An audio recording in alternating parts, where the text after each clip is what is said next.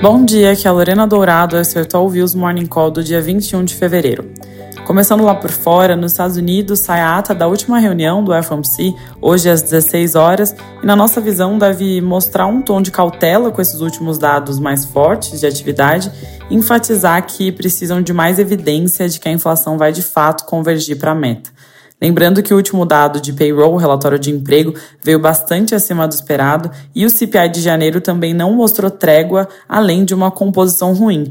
Então, esses fatores têm feito o mercado adiar a precificação do início de corte de juros. Faz sentido, porque se a economia vai bem, com renda elevada, desemprego baixo, cortes de juro acabam ficando menos urgentes.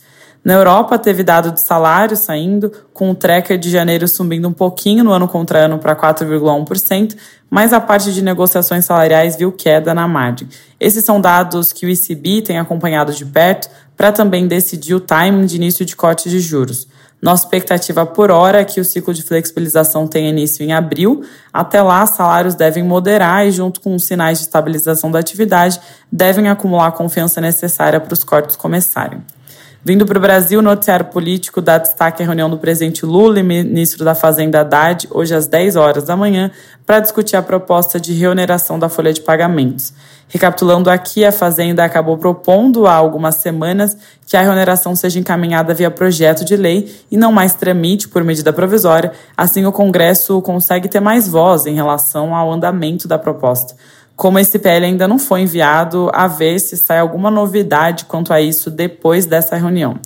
Além disso, outro tema que tem sido um ponto de tensão entre executivo e legislativo são os vetos do Lula orçamento, em que 5,6 bi em emendas de comissão foram vetadas. O relator da LDO de 2024, o deputado Danilo Forte, anunciou ontem que vai apresentar um requerimento ao presidente do Congresso para tentar acelerar a sessão para análise de vetos presidenciais que ainda não tem data para ocorrer.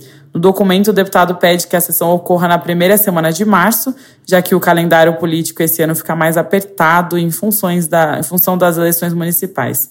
O texto foi lido na Comissão Mista de Orçamento, mas depende do apoio da maioria dos parlamentares das duas casas para poder tramitar e eventualmente ser aprovado. Esse é um ponto crucial na agenda legislativa e parece que, se não for endereçado, acaba travando outras pautas importantes. Mudando o foco, a tensão diplomática entre Israel e Brasil se agrava, agora com o presidente Lula cogitando expulsar o embaixador de Israel do Brasil, segundo o Globo. A assinatura do pedido de impeachment já chegou a 100 nomes e o presidente do Senado, Rodrigo Pacheco, cobrou uma retratação formal do presidente. É isso por hoje, bom dia.